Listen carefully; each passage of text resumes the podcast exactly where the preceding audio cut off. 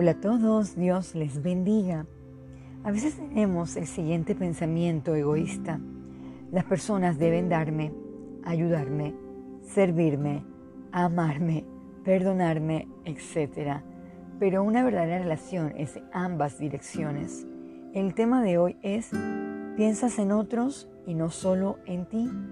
El propósito de Dios es que entendamos que nuestras relaciones personales deben ser conforme a lo que Dios dice es bien diferente a lo que nosotros pensamos. Acompáñeme a Gálatas 5:26.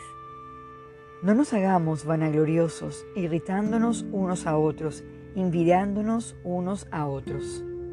Cuando una persona solo se centra en sí misma, realmente no va en la dirección que Dios desea. Leamos Filipenses 2:21. Porque todos buscan lo suyo propio, no lo que es de Cristo Jesús.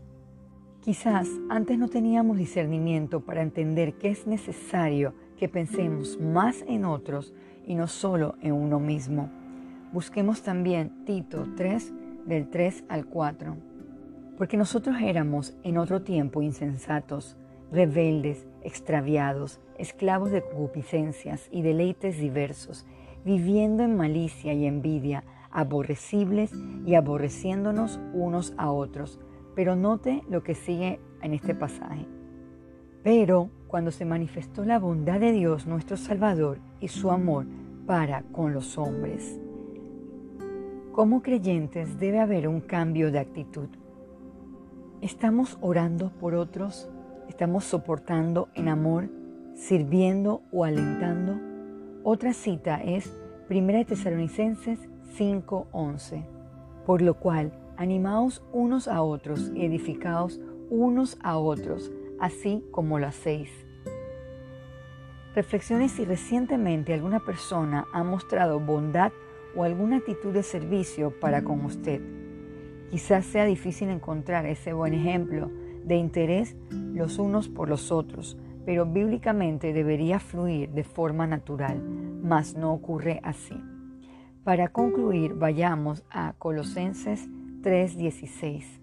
La palabra de Cristo mora en abundancia en vosotros, enseñándonos y exhortándonos unos a otros en toda sabiduría, cantando con gracia en vuestros corazones al Señor, con salmos e himnos y cánticos espirituales.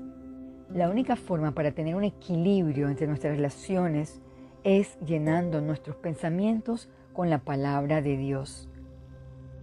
Si medimos nuestros comportamientos a la luz de la escritura, seremos mejores personas y amaremos al prójimo.